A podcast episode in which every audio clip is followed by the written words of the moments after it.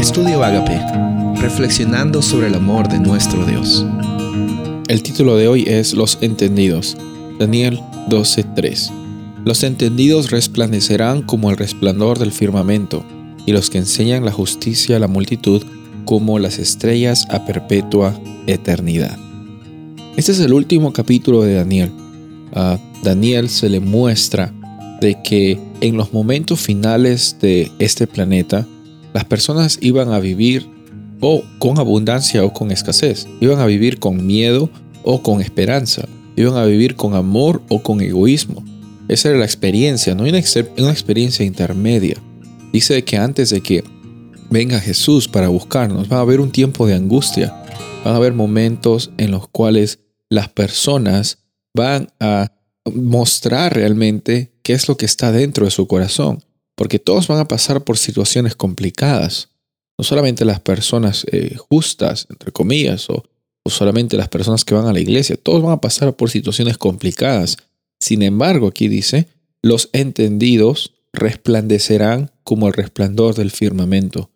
Hay luz en las personas que comprenden que la abundancia de una experiencia, de una realidad, de una vida bien vivida, no consiste en hacer cosas para uno mismo, sino simplemente en recibir, en aceptar nuestra identidad y paso a paso compartir la realidad del amor de Dios, no solamente con las personas cercanas, sino con todas nuestras interacciones, con todas las personas que están alrededor nuestro. Ser entendido no se llama ah, necesariamente aquí en la Biblia unas personas que tiene un conocimiento eh, cognitivo, un conocimiento a nivel del cerebro solamente o saber conceptos. No, estas personas son entendidas, son sabias, porque no solamente tienen el conocimiento en su cerebro, sino también tienen la experiencia de abundancia que viene cuando el Espíritu Santo está en el corazón de estas personas, cuando entienden que nunca se ha tratado de hacer cosas, sino de vivir a pesar de las circunstancias complicadas, vivir con esperanza. En eso consiste caminar con fe. Caminar con fe no es eh, tener una presunción de que todo nos va a ir bien en nuestras circunstancias inmediatas. Caminar con fe es descansar sabiendo de que tenemos a un Padre Celestial que se preocupa por las necesidades materiales, sí, pero la necesidad más grande ya ha sido provista. Tú y yo hoy día, por medio de Jesús, tenemos acceso a la vida eterna.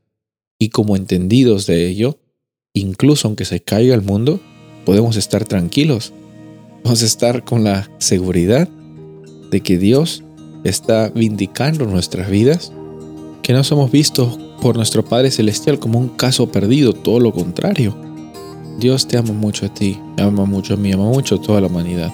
Cuando recibimos ese amor, somos transformados y entendemos esa realidad, Incluso en el tiempo de angustia, brillamos con una luz que nadie puede apagar. Soy el pastor Rubén Casabona y deseo que tengas un día bendecido.